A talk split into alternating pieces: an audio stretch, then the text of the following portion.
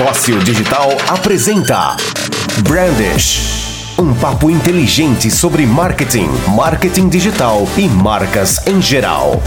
Brandish, o seu podcast.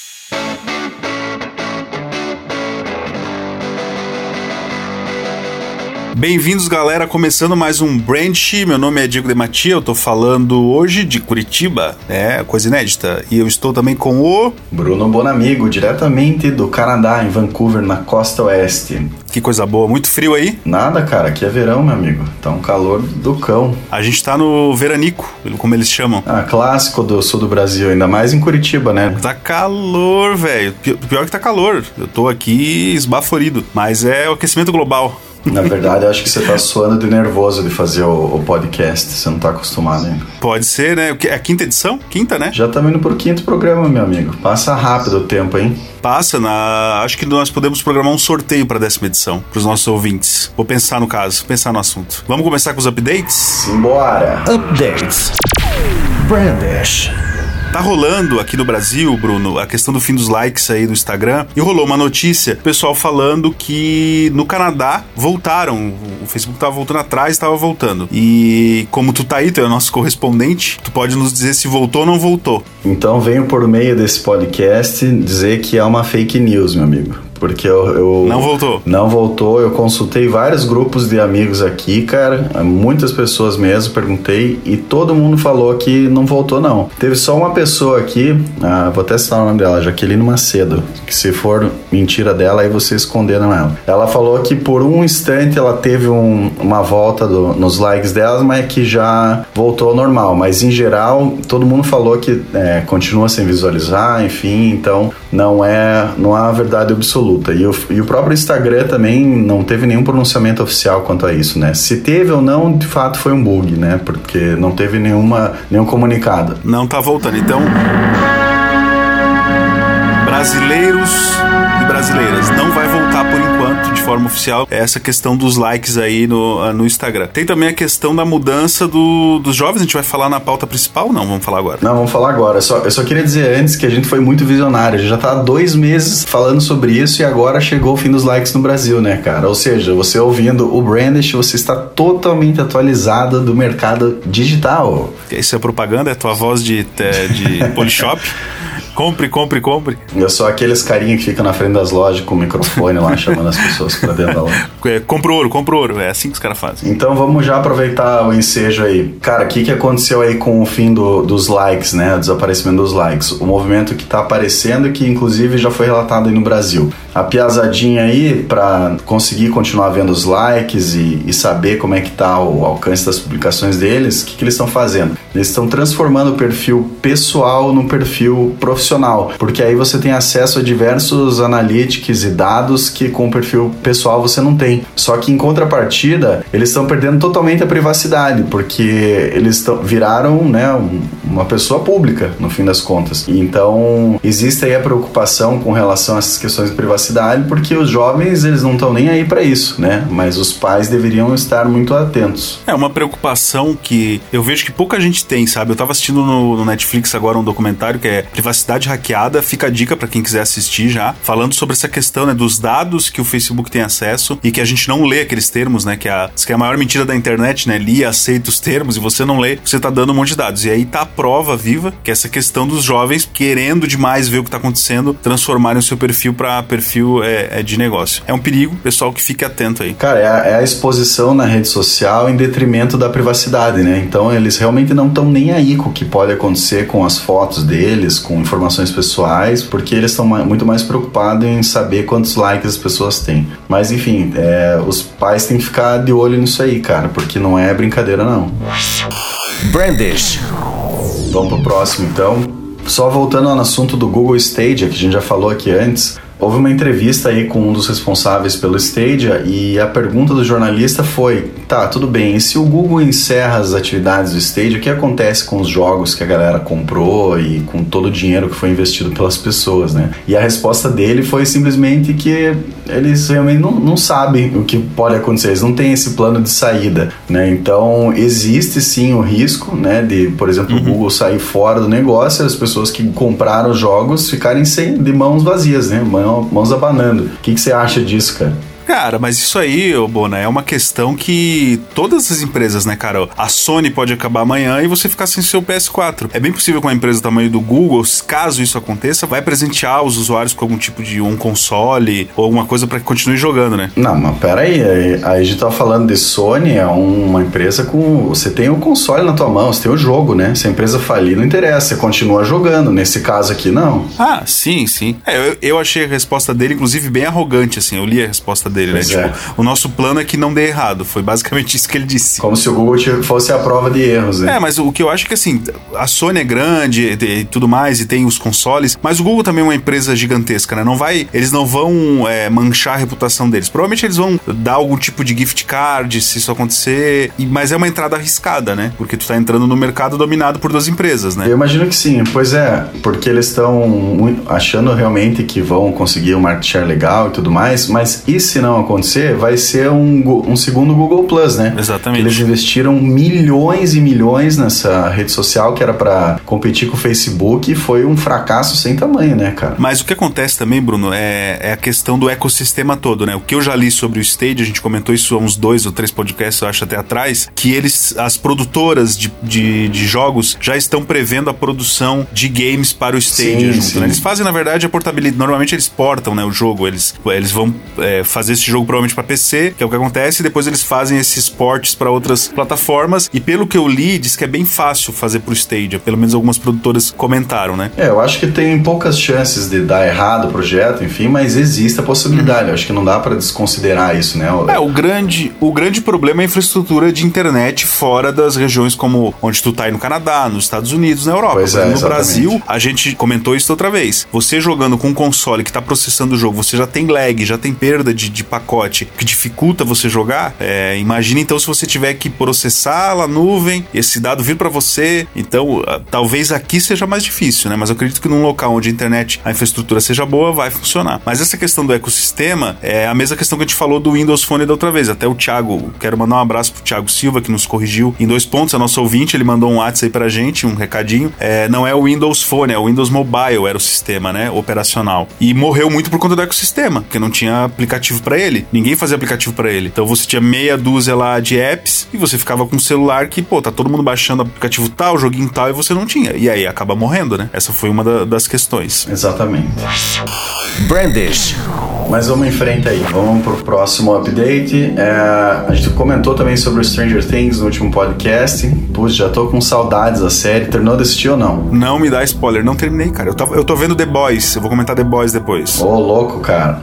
Você tá pedindo para levar spoiler. Tá, vou falar então sobre é, mais uma parceria. Então, se você não ouviu o último podcast, ouça lá. A gente falou sobre a parceria do Stranger Things com a Coca. E a Nike lançou uma linha cheia de referências a, a Stranger Things, especialmente essa última temporada. Cara, e ficou muito legal. No site da Nike aqui no Canadá e nos Estados Unidos já tem uma área específica para essa linha que eles criaram do Stranger Things, com vários tênis, moletom, inclusive boné, estilo do Dustin, assim. Não tinha um tênis que se você bota fogo e aí aparece alguma coisa atrás? Exato. Esse aí foi um modelo especial que eles criaram, né? Que você vai queimando ali umas partes do tênis e vai aparecendo algumas mensagens, alguns ícones ali e tal. Mas além desse tênis, eles têm uma linha inteira, cara. Então, assim, incríveis. Modelos muito legais, bem retrô, bonitos, assim. E eles estão a partir de 120 dólares os tênis, pelo que eu vi. Ou seja, uma fortuna em reais. É, para você se aí no Brasil fica meio caro, né? Não, mas nada, nada fora do que é um tênis da Nike aqui, né? É verdade. Não é tá verdade. muito fora. Mas vale a pena, dá uma olhada no site lá que ficou muito legal a linha. Cara. Falando nisso, aproveitar para falar que também foi uma dica do Thiago, é a questão do vazamento da Capital One, já que a gente tava falando sobre privacidade. Para quem não sabe, a Capital One é um dos maiores bancos dos Estados Unidos, a entidade de crédito. Eles tiveram um vazamento agora, semana passada, de milhões de dados de usuários por uma falha nos servidores, na configuração dos servidores deles, né? Pera aí, mas só um parênteses, né? A gente tava comentando sobre isso porque é um servidor da Amazon, que é a gente vem citando a empresa aí nos últimos podcasts, né? Então, Exatamente. É, o buraco é mais embaixo. Pelo que o Thiago me explicou, ele que me corrija depois, basicamente é, eles usam o servidor da Amazon para hospedar algumas coisas e existe uma configuração que ela vem padrão, digamos assim, da Amazon e que a, as pessoas responsáveis precisam colocar uma senha, alterar e tal. Isso não foi feito. Então é uma, era uma brecha de segurança que a pessoa que tivesse o caminho certo conseguiria pegar ali e expor, né? Uh, isso vem muito do que a gente fala e teve aqui também no Brasil teve agora um vazamento de dados de banco também muito grande. Então já fica aqui o aviso para as pessoas trocarem suas senhas e tudo mais, porque as pessoas, é, é, eu sempre vejo assim, ninguém troca a senha, né, cara? Ou fica sempre com a mesma senha em vários serviços. Então é, fica a dica de periodicamente aí você tá trocando as suas senhas, porque infelizmente as empresas, apesar de terem várias ferramentas para nossa proteção, digamos assim, para proteção dos nossos dados, muitas vezes é, acaba falhando, né? Que a gente chama de peopleware, né? Alguém esquece de apertar um parafuso e tudo vai pelo ralo. É que essa questão na Capital One é o buraco mais embaixo, porque primeiro, pela uma matéria que eu li aqui, a pessoa que foi presa foi uma mulher, uma hacker, e ela era já foi funcionária da Amazon. Então ela sabia, né? É, então assim, ela já tinha a manha do negócio, mas foi uma história bem mal contada, porque assim no momento que saiu sobre os vazamentos, ela já foi presa. Então assim, é, pessoas estavam vendo que ela já estava demonstrando algumas, alguns conhecimentos de, sobre hackers e não sei o que na, na, conta pessoal dela do Twitter, estava divulgando como é que ela estava fazendo esse processo. Então até há quem diga que ela tá, foi mais ingênua do que realmente estava procurando cometer um crime, sabe? Sim. Até porque ela não ganhou dinheiro com isso, né? Pelo que eu li também, né? Vazou de graça. Pois é. Só que essa questão da, dos vazamentos, para quem acha assim, ah, eu não vou mudar minha senha porque eu sou uma pessoa comum, ninguém vai querer nada de mim, não tenho nem dinheiro dinheiro para nada. Mas o ponto é, essas pessoas pegam essas informações porque eles revendem no mercado negro aí essas informações de todas as pessoas. E aí sim, eles podem fazer o que quiser, independente se você não tem nada e tudo mais. Alguma empresa vai começar a usar isso sim. porque ela comprou essa informação de forma ilegal. Né? Isso aí. Brandish. Vamos falar de Netflix, já que a gente falou de Stranger Things, vamos falar de Netflix de novo?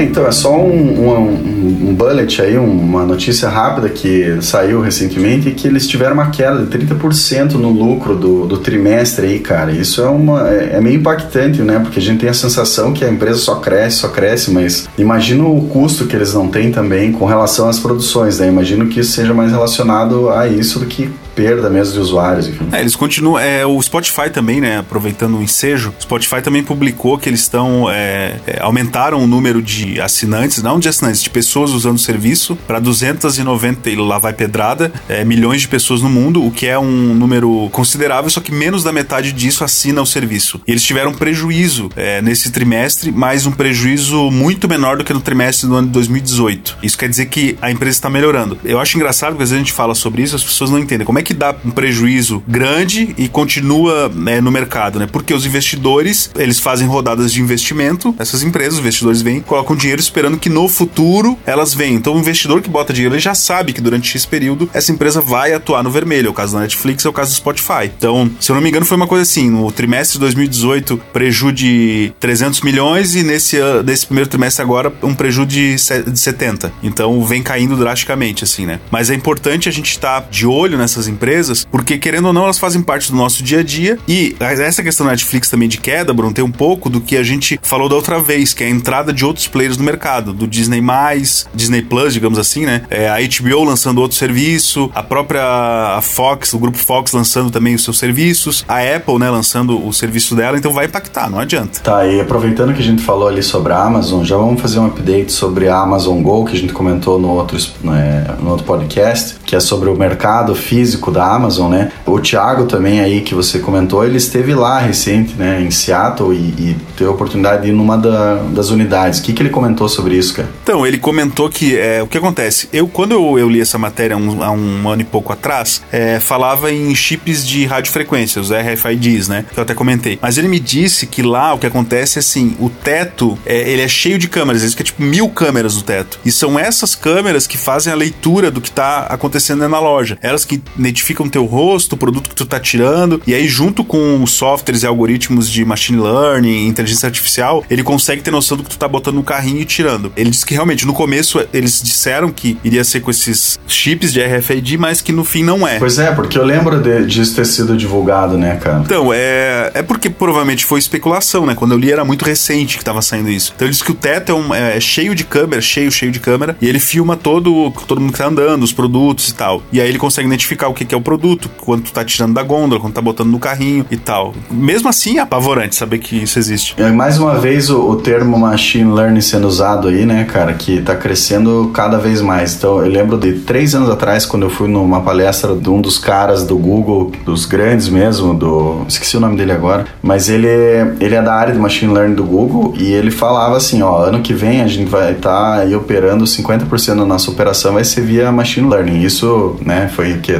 2017. É automação, né? É automação. É o que a gente fala do futuro do emprego, né, Bruno? Aliás, os anúncios do Google, é. Uhum. Os próprios anúncios, né? Os anúncios do Google ali que a gente tava comentando também. Já tem muita coisa que é via machine learning, que é a máquina realmente aprendendo como que é o comportamento da pessoa e entregando melhores anúncios para ela. Né? E o mais complicado disso, que eu acho mais complicado, mais apavorante, é a velocidade, né? A gente tá falando de uma janela, especificamente dos anúncios do Google, né? A gente que trabalha com isso. É, há um ano e meio atrás, dois, você ia fazer um anúncio, você tinha que criar lá qual era a chamada, qual era o texto, né? Colocar o endereço, colocar o telefone. Hoje em dia você simplesmente diz pra máquina assim: tá aqui o meu site, são esses aqui meus produtos, eu quero fazer anúncio para essas pessoas e, e, ele monta esse anúncio sozinho e ele vai aprendendo com as pesquisas o que, que funciona, o que, que não funciona. E no fim ele faz isso, né? Então, numa janela muito curta. Isso quer dizer que em muito pouco tempo isso vai estar tá, é, é, muito mais evoluído e impactando em outras áreas, né? Porque ainda estava preso ao mundo virtual, digamos assim, agora com, com a Amazon Prova, tá começando a ir pro mundo real, né? É basicamente isso. Vamos avançar, que senão nosso tempo vai esgotar, hein? Bora lá então. Só deixa eu. Eu já peguei o nome do cara aqui, ele se chama Avinash Kaushik. Ele é um empreendedor aí indiano e um mestre. Evangelista. Um, é, um mestre dos data analytics. Então ele falou isso há três anos atrás, falou assim: olha, a sua empresa no ano que vem deveria estar operando com pelo menos 20% de machine learning se você trabalha com tecnologia. Então é pra galera ficar ligada. Show de bola. Vai se falar do, do Xiaomi aí ou não? Do Mai? Ah, é. Aproveitando mais um comentário aí de, que veio pra gente do, do Marcos de Curitiba, que ouviu nosso podcast. Publicitário fantástico esse rapaz. Ele comentou, né, eu, é, no nosso podcast que sobre o P30 que a gente falou no, na, na, última edição, que na verdade ele é concorrente do Mi 9. Como é que é o nome desse celular? Você que manja ainda? Eu acho que é Mi 9, né? Não é ou é MI? Eu acho que é Mi 9, né? Mi 9, sei lá. Enfim, é Mi 9 da Xiaomi, que é outra marca chinesa, e que e o Marcos comenta também que o processador da Xiaomi é bem melhor e que o P30 na verdade disputa o mercado com essa marca, né? Mas enfim, são marcas chinesas que não têm um market share absurdamente relevante se comparado com Apple e Samsung, né, cara? É, a gente tava falando da Highway nesse caso, né? Huawei. Huawei, make it possible do P30. É, inclusive vai sair em 2020, dado do Thiago, que mandou também. O Thiago mandou vários updates pra gente. Vai sair em 2020 o sistema operacional. Se você quiser resgatar o que a gente tava falando no último programa, a gente falou sobre isso. É, e uma das questões da Xiaomi é que ela já tentou vir pro Brasil em 2015. Eles tinham um sistema de venda por internet, uma coisa meio é, marketing multinível, e não deu certo. Eles, se, é, se eu não tô enganado, na época, inclusive veio um executivo que era do Android e é brasileiro, veio para cá para fazer esse lançamento, foi contratado pela empresa, montaram a operação, o escritório, não deu certo, saíram e agora estão voltando. É, e o grande diferencial deles são esses produtos que eles têm com é, um bom desempenho, então de produtos quase com desempenho de um celular de ponta, com preços medianos, né? Então você paga lá R$ 1.200 por um celular, digamos em termos de valor, né, de um, de um, celular aqui no Brasil, muito acima do que isso, por um preço muito bom, né? A questão, obviamente, agora é distribuição, capilaridade, assistência técnica que vai garantir o sucesso deles, né? Sim, com certeza. Brandish. Beleza? Bora pra pauta principal, Bruno Bonamigo. Vamos em frente, porque a gente já tá com 20 minutos de update, meu amigo. Vamos pra pauta, vamos lá. Vamos cortar esses updates na próxima, hein, Max, nosso editor. Vamos cortar. Não, nada a ver, irmão. A galera tá curtindo, os comentários são importantes. Tá interagindo. É. TikTok. Que, que é TikTok, rapaz? O que, que é TikTok? Vai, Bruno, que essa aí é contigo. O primeiro assunto aí da nossa pauta é sobre o TikTok, que é uma nova rede social entre os jovens, né? É, é uma rede chinesa. Aliás, tem um update nessa notícia também que a gente comentou sobre as redes sociais não serem liberadas na China no outro episódio. E eu fiquei com isso na cabeça e perguntei para minhas amigas chinesas aqui é, sobre o Google, né? Eu sabia que o Google também tinha restrições, mas na verdade elas falaram que uhum. o Google realmente não é liberado na China. E eu perguntei, tá, mas qual que é o, o buscador principal na China? Você sabe me dizer ou não? É. Do japonês maluco aquele. Qual? Chinês maluco. Como é que é o nome dele? Não, esse, como é que é o cara do. Caramba, meu Deus, ele tem aquele monte de loja pra te comprar bugiganga na China? Não sei. o principal buscador na China é o Baidu. Tá, mas o Baidu não é um negócio de, de encontro, velho, essas paradas, não é isso, Baidu. Cara, eu só sei que é o Baidu. Eu procurei, eu cliquei lá, coloquei o Baidu. Ele, ah, pra mim, aqui ele já aparece em chinês, cara. Não aparece nem em outra língua, ele já aparece em chinês ah. e é o principal buscador da China. Então, assim, eles não tem, não tem Google lá, não tem Facebook, não tem Instagram, não tem nada, cara, confirmado. E aí eles lançaram essa rede chamada TikTok, que virou uma febre lá, inclusive. E para você ter uma ideia, cara, ele ano passado ele foi o quarto app mais baixado do mundo, é, inclusive na frente do Instagram, cara. E ele já chegou no Brasil. Também tem 2 bilhões de pessoas morando na China. É, pois é.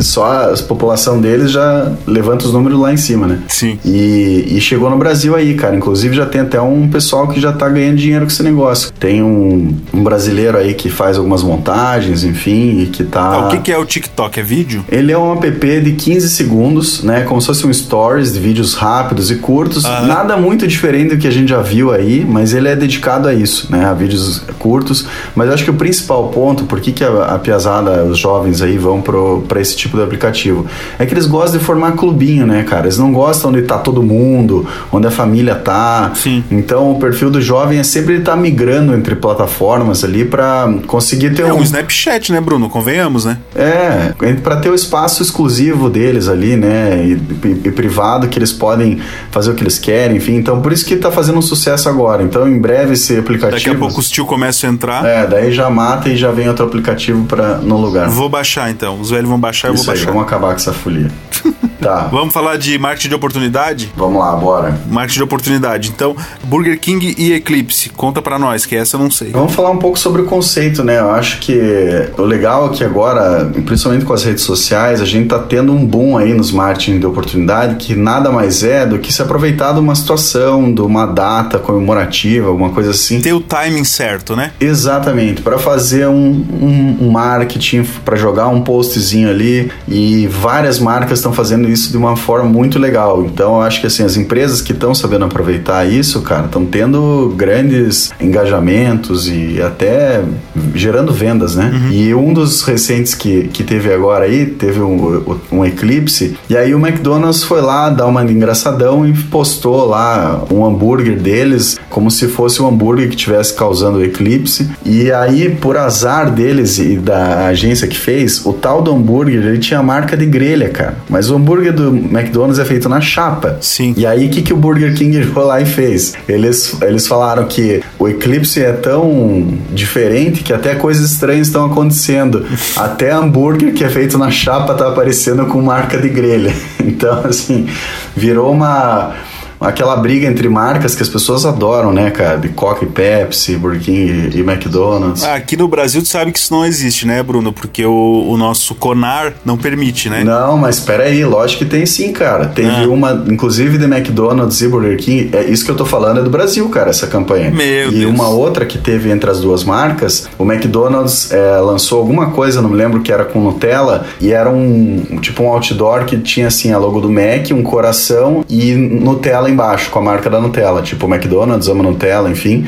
E aí o Burger King criou um, um, anúncio semelhante que era só a logo do Burger King escrito raiz. Então dizendo assim, o McDonald's é Nutella, o Burger King é raiz, entendeu? Isso é um baita marketing de oportunidade, cara. O bom é que as marcas não ficam por, é, procurando se podar nisso, né? Eu falei do Conar porque aqui no Brasil, para quem tá nos escutando não sabe, existe o, um conselho que regulamenta a propaganda e uma das coisas é essa questão de briga entre marcas, né? Conar durante muito tempo e até hoje poda esse tipo de ação. Quando uma marca faz, normalmente as marcas quando fazem, elas publicam é, esses anúncios no final de semana, na sexta-feira à porque o Conar só funciona em dia de semana, então a propaganda fica rodando durante o final de semana e se for cortada, vai ser cortada só na segunda-feira, né? Essas brigas a gente vê muito lá fora, né? É, o que o Conar normalmente faz é, é quando a ação é muito direta, né? Então, assim, tipo, o Burger King falar, ah, o McDonald's é pior por isso, ou o Burger King é melhor Sim. que o McDonald's por aquilo, né? Aí eles vetam direto. Mas dessa maneira é, foi muito sutil, né? Não, não tem razão pela qual eles é, cortarem o anúncio do Sim. Burger King, por exemplo, tá dizendo lá, Burger King é raiz. A mesma coisa é essa do hambúrguer aí do Eclipse. O Burger King chegou a, a retweetar esse tweet do McDonald's, cara, e comentando isso. Então, foi, foi uma sacada muito genial, cara. E falando ainda sobre essas oportunidades, recentemente a gente teve aí a, a situação do homem na lua e não sei o que, não sei o que lá. Não sei se você viu isso aí, mas aqui falou-se bastante sobre isso. E aí uma das marcas que, que fez campanha aqui foi a Omega, de relógios, né? Relógio suíço. Uhum. E me corrija se eu estiver errado, se ele é suíço ou não, mas acredito que sim. Eles fizeram uma campanha falando que a Omega foi o primeiro relógio usado na Lua, porque o astronauta estava usando um relógio da Omega. Então, assim, campanha também fantástica de oportunidade e foi super bem vista aqui na, na América do Norte. Assim, foi uma campanha muito legal. Brandish. Show de bola. A gente tá com um tempo meio corrido, né? Mas eu queria falar rapidamente do modo noturno do WhatsApp. Na verdade, é, o WhatsApp, ah, eles anunciaram que junto com a, uma atualização do Android que tá para acontecer, o WhatsApp talvez é, traga o modo noturno. O que, que é o modo noturno? Eu particularmente prefiro, eu uso vários dos meus apps e até meu computador, o meu teclado no Android tá em modo noturno, que é quando ao invés de branco você usa preto, né? Ele faz o contraste ao contrário. Então, é, as letras ficam brancas e os fundos. Contraste ao contrário, cara. cara Contraste ao contrário, porque normalmente o contraste é de preto e branco. Ah, né? entendi. E aí, assim, letras em preto, fundos em branco, fundos em claro. O modo noturno é o contrário. Você vai ter tudo preto, né? De os fundos todos em preto, tons escuros e as letras em branco, né? Então isso economiza bateria, é bom pro olho também, pra você não ficar com aquela é, luminosidade. Eu particularmente prefiro. Uh, o Android também vai vir com o sistema todo preparado para isso, para que o sistema inteiro fique, né? O Google Chrome, eu, por exemplo, uso aqui no meu, no meu computador e o meu Google Chrome tá no modo uh, escuro. Mas é só uma notícia rápida pra gente saber, né? O Telegram já tem é, o, o, o, modo escuro. É, vários apps tem, né? O próprio. O Twitter. O, isso, o Twitter. Mas é que eu acho que isso aí vai além da, da questão do, da economia de energia, porque até onde eu sei, esses modos noturnos também são para ajudar as pessoas que têm alguma necessidade, né? Visual e que não podem ter essa exposição à luz. Então esse modo noturno também ajuda essas pessoas que têm alguma é, deficiência, enfim, para. Sim, ó, depoimento pessoal, cara, é muito melhor. Cara, eu não gosto, eu já usei e eu não gosto, cara. Eu gosto da tela brilhandão mesmo. Mas é questão de gosto, não adianta, cada um ter o seu, né, cara? O meu teclado Android, por exemplo, tá fantástico, cara. Eu não gostei, eu não gosto, não. Eu prefiro ele todo claro mesmo. Que vamos encerrar? Tem mais alguma coisa? Vamos encerrar, né, cara? Porque hoje a gente tá atrasado nesse podcast. Esse podcast já tinha que estar tá no ar ontem. Então, você que tá ouvindo hoje, no dia 2 de agosto. 2 de agosto. Tu também tá bem atrasado, hein? Eu tô atrasado mesmo. Enfim, você que está ouvindo hoje, era para ter saído ontem, mas fique atento que no dia 15 ele vai sair no tempo certo. Não se preocupe, você vai ter o seu brinde. É isso aí, galera. Falou, até mais. Deixe os comentários, entre no grupo do Facebook. A gente tem um grupo no facebook.com barra Branch. Procura Branch, Fóssil Digital. É, a gente tá na Apple Store, a gente tá na... Tudo que é plataforma, tá fácil pra ouvir a gente. Google Store, Play Store, tá por tudo. Spotify. Yes. Valeu, meu, meu camarada. Até mais. Até dia 15. Até mais, tchau. Brandish, o seu podcast.